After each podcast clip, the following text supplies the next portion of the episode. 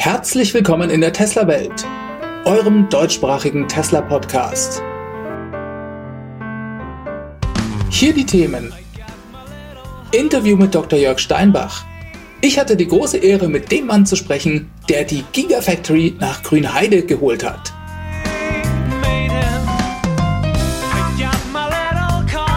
Mein Name ist David und dies ist die Folge 173.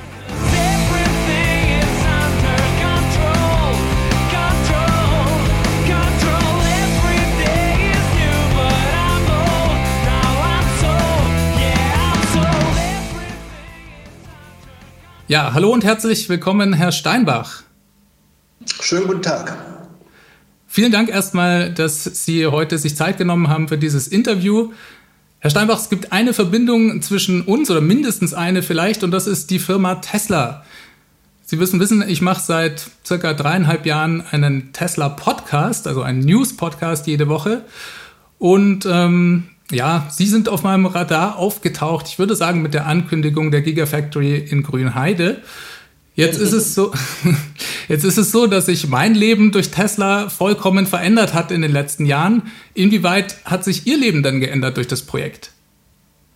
Es hat sich auch verändert. Ich würde nicht sagen total, aber es hat sich sicherlich auch verändert, weil dieses Projekt bedarf doch einer sehr intensiven Betreuung ähm, und äh, die schaffe ich nicht mal alleine, sondern bei mir im Haus sind noch mal ähm, anderthalb Zeitäquivalente sozusagen, die ständig für mich diesbezüglich tätig sind, die in entsprechenden Sitzungen mit teilnehmen, mir dann das Feedback geben.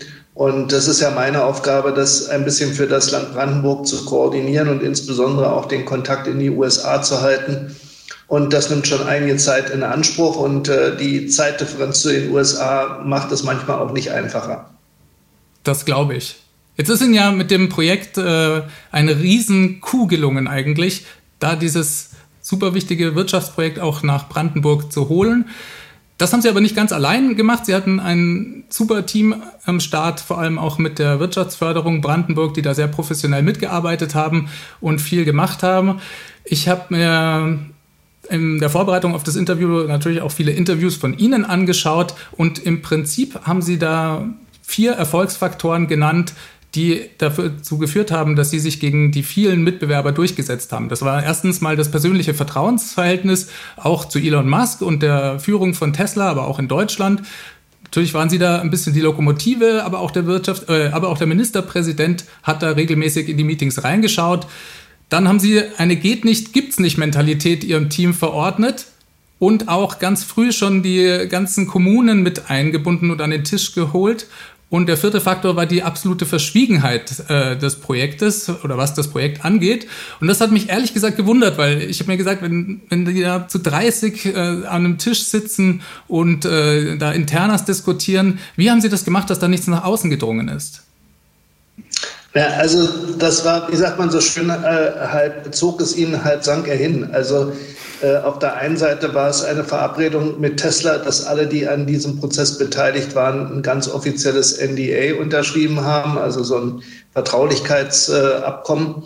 Ähm, und ich sage mal, wenn man seine Unterschrift da erstmal drunter gesetzt hat, dann ist es dem einen oder anderen sicherlich, äh, glaube ich, noch mal ein bisschen bewusster, als wenn das nur eine, eine Handschlagvereinbarung ist.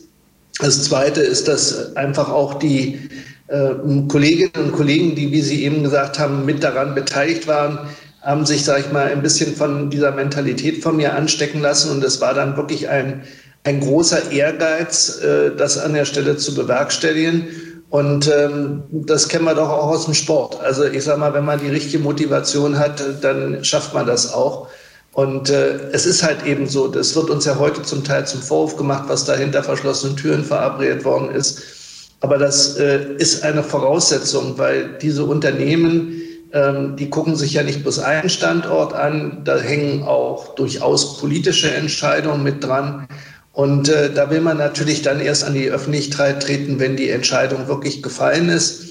Und äh, wir haben das mindestens aus einem Bundesland erlebt, wo was durchgestochen worden ist in der, und in der Presse aufgetaucht ist. Und äh, dieses Land, Bundesland war dann äh, von einer Minute auf die andere aus dem Rennen. Also das ist auch nicht übertrieben, was man da darstellt. Und ich muss mich auch bei einzelnen Vertretern, also ich weiß mindestens von einem, aber vielleicht gibt es auch noch einen zweiten, äh, auf Seiten der Presse äh, bedanken, weil es gab mindestens einen Kollegen von Seiten der Presse, der das mitgekriegt hat. Und der hat gemerkt, dass wir tatsächlich dort eine hohe Vertraulichkeit praktiziert haben und hat dann Gott sei Dank den richtigen Schluss draus gezogen und hat gesagt, da passiert irgendwas Besonderes, das will ich jetzt nicht kaputt machen und hat dann auch bis zum Tag der Tage gewartet, um sozusagen mit seinem Wissen an die Öffentlichkeit zu gehen. Super. Ja, also herzlichen Glückwunsch da nochmal dazu, dass das geklappt hat. Das ist für das Land, glaube ich, super. Also nicht nur für Brandenburg, auch für ganz Deutschland ist das eine super Sache, finde ich. Ähm, jetzt haben Sie es gerade schon angesprochen, diese geht nicht, gibt's nicht Mentalität, mit der Sie Ihr Team angesteckt haben. Gab es denn da, gab dann vielleicht interne Hürden, ähm, weil, oder gab es da was, wo Sie sagen, dass das war schwierig für uns und äh, mussten wir uns erstmal dran gewöhnen? Ja, wie soll ich sagen, ähm, Hürden insofern, nehmen wir ein, ein, relativ neutrales Beispiel, nehmen wir die Stromversorgung des Standortes. Ähm, äh, wenn wir diese Projektsitzung mit der Gruppe von Tesla hatten, dann kamen die immer wirklich mit einem äh, im mindestens A1-Format ausgedruckten Excel-Spreadsheet äh, und das wurde Zeile für Zeile durchgegangen und abgehakt. Und da waren dann eben Fragen, wie kommen wir an eine 110 kV-Versorgung ran, wie kommen wir an eine andere Versorgung ran. Und äh, das kann man normalerweise eigentlich nicht sofort spontan aus der Hüfte beantworten. Und da hat sehr viel mitgeholfen, dass wirklich alle, die wir da einbezogen haben, ähm, da mitgezogen haben. Denn wir haben sozusagen so, bei einer Konferenz sagt man so Breakouts gehabt. Also es haben sich dann kleine Gruppen in äh, ein anderes Zimmer gesetzt und haben dann ihren Kopf tief über Landkarten und äh, entsprechende Dinge äh, gehängt. Und dann sind sie in die Gruppe wieder dazugekommen, wenn die entsprechende Antwort da war. Äh, aber die Voraussetzung war halt eben wirklich, äh, dass man keine Themen großartig als Hausaufgaben äh, über eine Woche oder noch länger mitnahm, sondern dass man, ich sag mal, wenigstens so 90 Prozent der Fragen von Tesla an dem Tag selber beantwortet hat, wo die entsprechende Sitzung hier bei uns im Haus stattgefunden hat. Jetzt ist ja Geschwindigkeit bei Tesla sehr maßgeblich, auch gerade was diesen Bau der Fabrik angeht.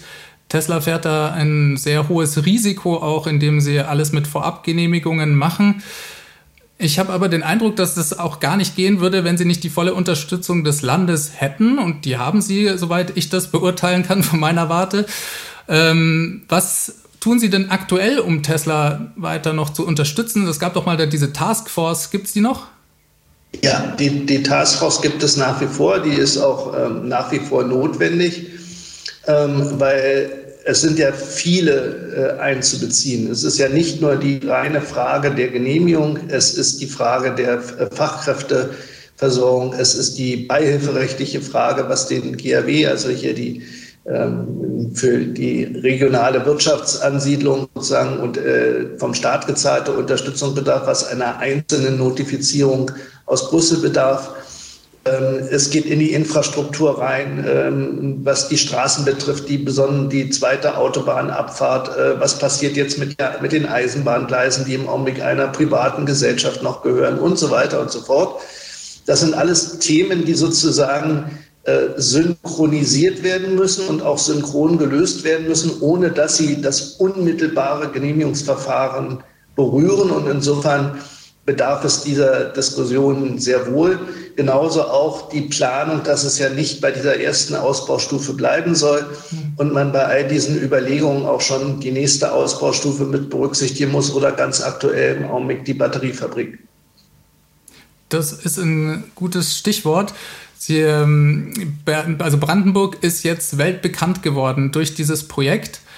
Und äh, das ist auch super, finde ich. Freue mich da ganz besonders drüber. Viele Menschen kommen jetzt nach Brandenburg und nach Grünheide.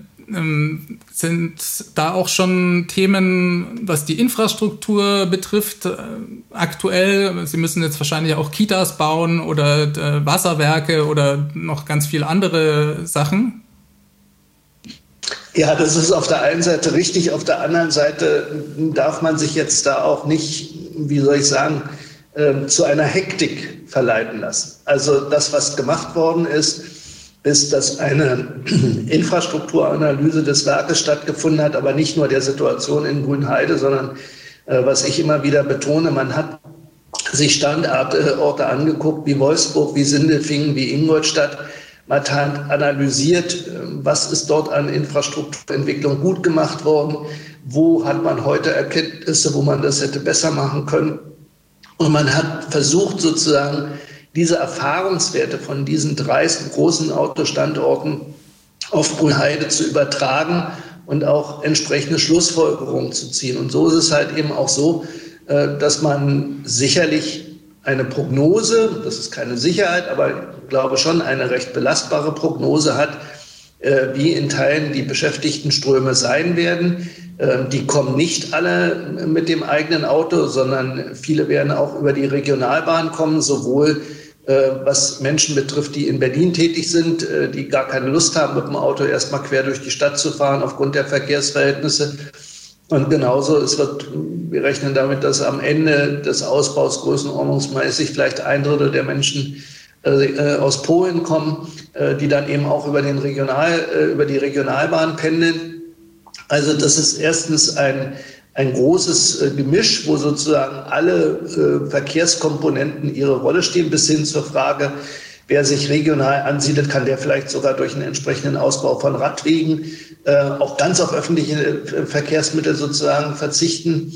Und äh, das wird alles berücksichtigt. Das Zweite ist, wir fangen ja nicht mit dem Vollausbau an der Stelle an. Also wir gehen im Augenblick davon aus, dass äh, wenn die Fabrik an den Start geht, äh, dann werden da zu dem Zeitpunkt, äh, soweit wir das von Tesla erfahren haben, vielleicht in der Größenordnung von 3000 Beschäftigte sein und die avisierten mehr als 10.000 Beschäftigte für die Stufe 1, die werden dann auch mit dem zeitlichen Aufwuchs dazu wachsen, wie auch die Produktionskapazität gesteigert wird.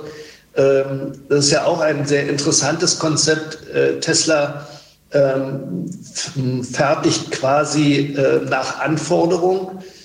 Stutze manchmal ein bisschen, weil die englischen Begriffe fast flüssig sozusagen sind, das Production on Demand.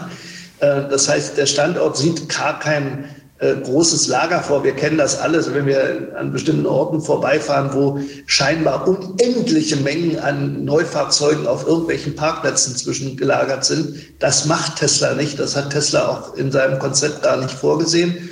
Und das heißt, der Aufwuchs zur Produktionsleistung äh, der Fabrik, wie sie dimensioniert worden ist, ähm, wird mit dem Markthochlauf passieren und entsprechend hat man auch eine gewisse Übergangszeit äh, sich infrastrukturell auf diese Dinge anzupassen. Da muss man gucken, wie viele Menschen sich tatsächlich, äh, ich sage jetzt mal, in einem 30 bis 50 Kilometer Radius ansiedeln, wo da Schwerpunkte sein werden. Ich glaube, es wird heute auch insgesamt von den Menschen eine etwas größere Mobilität erwartet. Und die müssen nicht alle in Grünheide wohnen, sondern die können auch in den Außenbezirken von Frankfurt oder wohnen. Und insofern muss man das ein bisschen abwarten und dann auch ganz gezielt äh, die Infrastruktur, die Sie eben angesprochen haben, also sprich Kindergarten, Schulen und ähnliches, ähm, dann dort bauen, wie das Ganze, sage ich mal, auch so ein bisschen evolutionär wächst. Jetzt ist es Teslas Ziel, dass auch seine Zulieferer möglichst lokal sind. Das sehen wir gerade in der Fabrik in Shanghai sehr schön. Wie ist denn das? Spüren Sie das schon erste Veränderungen in Brandenburg von Zulieferern, die jetzt vielleicht Anfragen stellen oder auch schon äh, in die Richtung sich weiterentwickeln möchten? Also ich mache für diejenigen, die mich jetzt nicht sehen können, so eine Bewegung mit einem Reißverschluss vor meinen Lippen. Okay. Ähm, das heißt, auch da ist halt wieder ein bisschen Vertraulichkeit äh, gefragt. Also wir äh, sind äh, darüber informiert, dass größenordnungsmäßig vier bis sechs Unternehmen in der direkten Brandenburger Umgebung bis hin zu den nächsten Nachbarbundesländern angefragt sind. Da finden auch zum Teil schon Besuche statt, wo man die Produktionsstätten sich anguckt, guckt, ob äh, da sozusagen von der Qualität und von der Menge her das geliefert werden kann, ähm, was Tesla braucht. Insofern diesen äh, Sogeffekt für die regionale Wirtschaft, den fangen wir langsam an zu spüren. Aber es ist völlig klar, ähm, Teile, die im Augenblick vorgefertigt aus Südkorea äh, über einen Schiffsweg und dann über Schiene oder Straße nach Grünheide kommen, äh, verursachen Logistikkosten, die sich einfach dann in den Produktkosten niederschlagen, in den Gestehungskosten und dann in den Produktkosten. Und äh, Tesla äh, guckt ja sozusagen auch auf die Wettbewerbsfähigkeit und deshalb ist es auch zwingend, dass sie äh, Unterlieferanten aus der direkteren Nähe finden. Ist das für Sie auch vielleicht eine Chance für die deutsche Automobil- und Zuliefererindustrie, die sich da bietet, die ja jetzt vor diesem großen Wandel stehen von der, vom Verbrenner hin zum Elektroauto?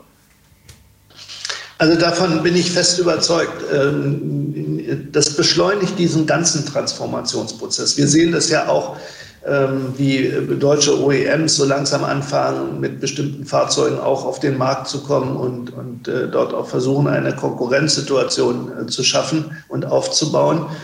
Und äh, ich glaube schon, äh, dass der gesamte Automobilsektor, also ob unsere klassischen OEMs, aber auch die Zulieferbetriebe, haben mit der Geschwindigkeit dieses Transformationsprozesses nicht wirklich gerechnet. Sie müssen in Teilen dort etwas versäumte Zeit aufholen, aber das passiert so.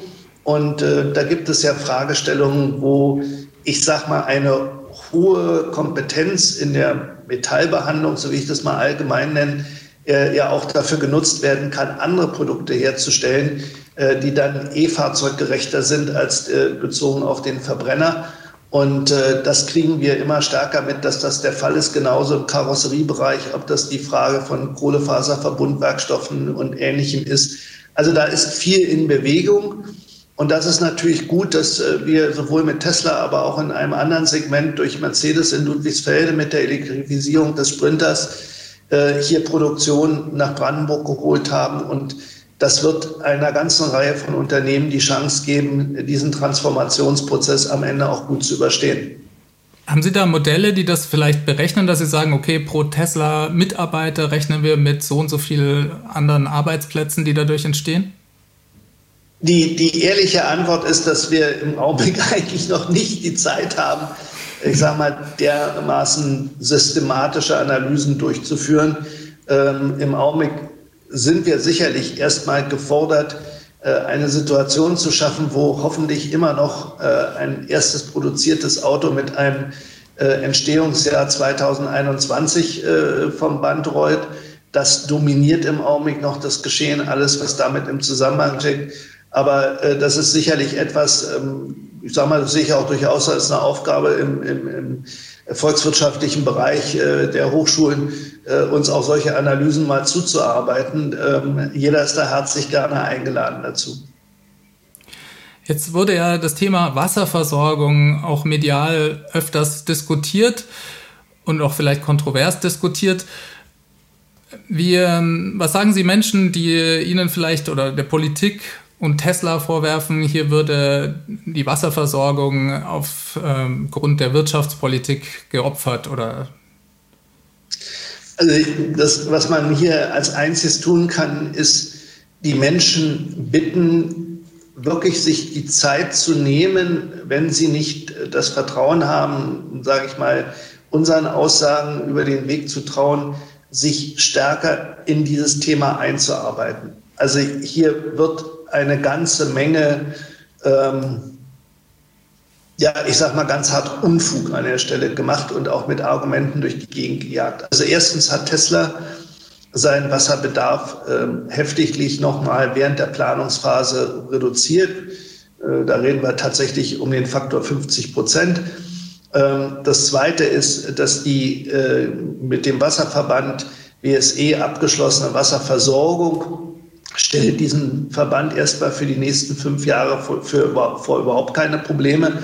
Da ist sogar noch also für einen Mehrbedarf äh, Luft drin. Und was so einer Genehmigung eigen ist, ist, dass hier immer die Spitzenwerte beantragt werden müssen und abgedeckt werden müssen. Und die haben natürlich überhaupt nichts mit dem Normalbetrieb zu tun. Also das Werk braucht nicht das ganze Jahr durch, was sind das jetzt, 1,4 Millionen Kubikmeter Wasser äh, wobei im Augenblick diese Zahlen auch gerade noch mal wieder in einer weiteren Reduktion begriffen sind. Aber wieder, das ein, sind Spitzenwerte, die abgedeckt werden müssen und nicht kontinuierliche Werte. Und insofern für diese erste Ausbaustufe sehe ich wirklich äh, objektiv oder objektivierbar, lass mich so formulieren. Mir wird man vermutlich keine Objektivität zusprechen, aber sie sind objektivierbar äh, an der Stelle wirklich gut lösbar.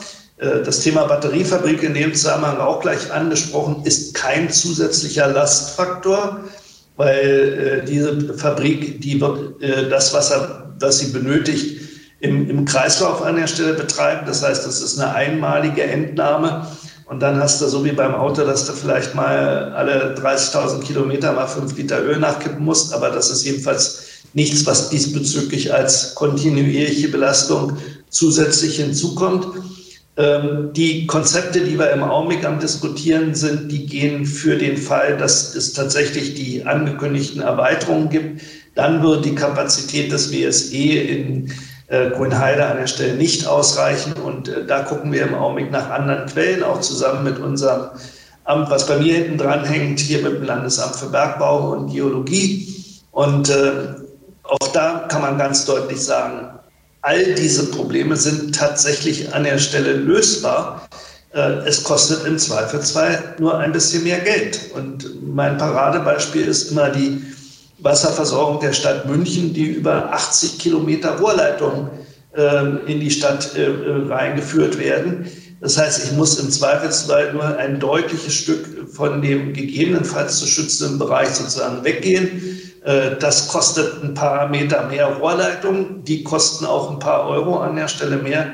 Aber das ist nicht ein Problem, was sich nicht an der Stelle technisch lösen lässt, ohne dass es einen negativen Impact äh, für den einzelnen Bürger der Region haben wird.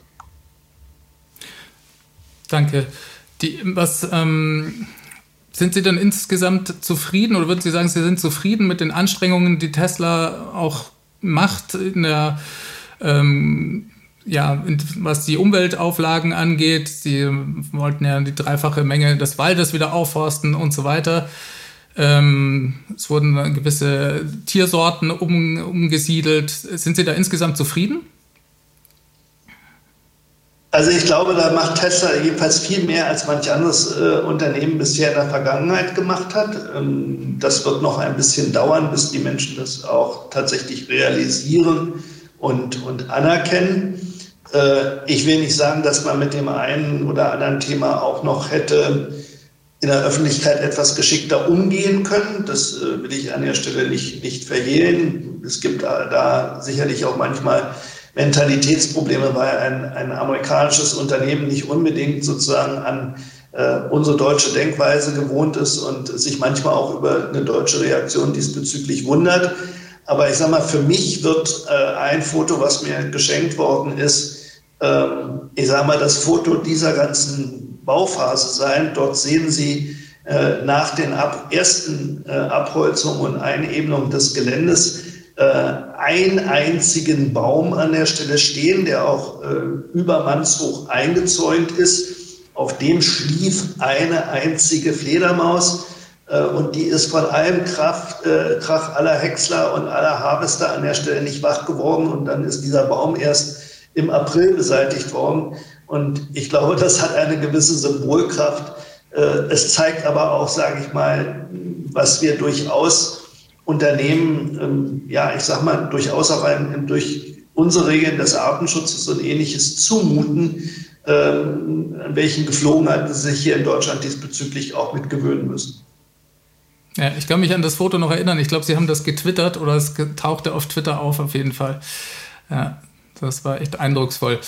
Ähm, ich, äh, jetzt ist es so, dass ähm, zumindest wenn man sich den Konfigurator bei Tesla anschaut, wo man die Autos ja schon bestellen kann, äh, sich da das zeitlich das Ganze etwas verschoben hat. Da wurde mal von der Mitte des Jahres ausgegangen mit Produktionsstart. Äh, jetzt sind wir, glaube ich, bei Ende des Jahres.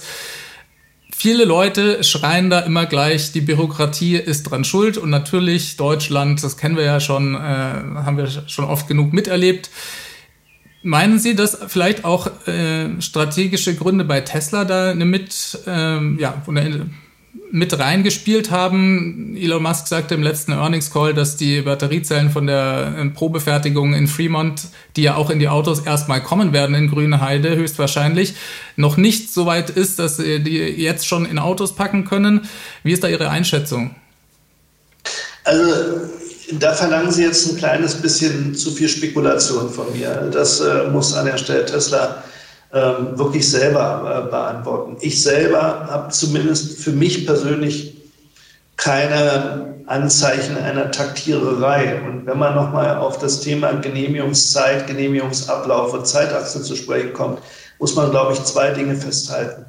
Wenn zwischen der Standortentscheidung und dem ersten Auto vom Band für eine Fabrik dieser Größenordnung zwei Jahre vergangen sind, sein werden, dann ist das, glaube ich, für Deutschland immer noch Guinness Buch der Rekord äh, verdächtig und etwas, worauf, sage ich mal, auch unsere Behörden im Übrigen stolz sein können, dass sie diese Herausforderung dann zu diesem Zeitpunkt gemeistert haben. Das Zweite ist, äh, ich kriege verstärkt in meinen Netzwerken Anfragen, die auch tatsächlich, glaube ich, eine Aufgabenstellung formulieren, der wir uns wirklich stellen. Wenn dieser Prozess abgeschlossen ist, äh, dann sollten wir mal alles, was in diesen zwei Jahren passiert ist, nochmal Revue passieren lassen und bei der Gelegenheit daraus Rückschlüsse ziehen, wo eventuell unser Genehmigungsrecht auch tatsächlich ähm, verändert werden sollte, ohne dass die Schutzgüter davon in irgendeiner Form negativ betroffen sind,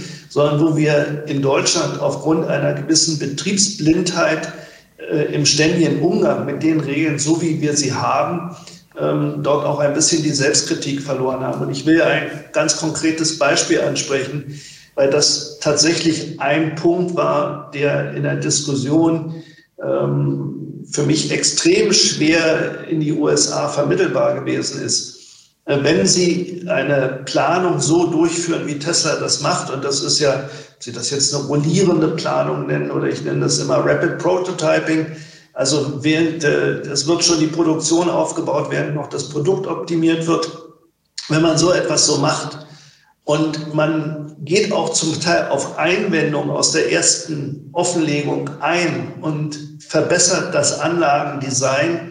Und äh, es kommt ganz äh, auch wieder objektivierbar zu einer Situation, dass, der, dass die Umweltwirkung der Anlage durch die Veränderung des Designs tatsächlich geringer geworden ist als in dem ursprünglichen ersten Antrag, dann ist es schwer vermittelbar, dass eine solche Veränderung zum Besseren das Genehmigungsverfahren in seinem Prozess auf Null zurücksetzt und man wieder von vorne anzufangen hat. Ja?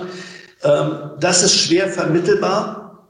Und ich glaube, hier sollten wir wirklich darüber nachdenken, dass den Behörden ähm, eine entsprechende Prokura gegeben wird, dass wenn dieser Nachweis geführt ist, die Ergebnisse sozusagen in das laufende Verfahren so integriert werden können, dass es nicht ähm, gehe nicht über los, gehe direkt ins Gefängnis aller Monopoly an der Stelle, setze alles zurück auf Null. Ich glaube, das ist etwas, wo wir tatsächlich in Deutschland äh, einen Nachholbedarf haben. Alles klar. Jetzt waren Sie kürzlich, als Elon Musk zu Besuch war, auch äh, auf, der, auf dem Gelände und haben sich das Ganze angeschaut und nochmal einen Eindruck äh, gewonnen davon. Wie ist denn da der Stand für Sie? Wie waren Ihre Eindrücke? Ja, ich war insofern verblüfft, weil ich das letzte Mal im, im Dezember draußen war, pandemiebedingt, sonst wäre ich bestimmt schon ein, zweimal zwischendurch draußen gewesen. Aber wir haben ja auch äh, von Seiten der, der Politik alle Außentermine weitestgehend auf Null gefahren in der Pandemiezeit. Und äh, dann, glaube ich, kann sich jeder vorstellen, der die Bilder über die sozialen Medien kennt, wie die Fabrik derzeit aussieht, dass es alleine erstmal ein unterschiedlicher Eindruck ist, ob die Wände in Teilen noch offen sind und man auf die Art und Weise mehr oder weniger einen Durchblick in die Tiefe über das ganze Gelände hat oder ob die Gebäude eigentlich heute fertiggestellt sind. Ich glaube, das Dach ist jetzt auch komplett seit letzter Woche und man sozusagen nur noch die Wand sehen kann, die auf, weiß ich, 25, 30 Meter Entfernung äh, gerade im Vorbeifahren oder im Vorbeilaufen äh, einem gegenübersteht und man eben nicht mehr durchgucken kann. Und das äh, ist auch der Grund dafür, warum ich selber äh, bei meiner äh, Twitter-Verabschiedung an, an Elon Musk geschrieben habe, dass das für mich auch nochmal wieder ein völlig neuer ähm, Eindruck gewesen ist von der Baustelle, weil die Gebäude sind in ihrer äußeren Hülle ähm, quasi fertig, wenn man so will. Und das ist ein Unterschied, als wenn ich noch äh, Rohbaulücken habe und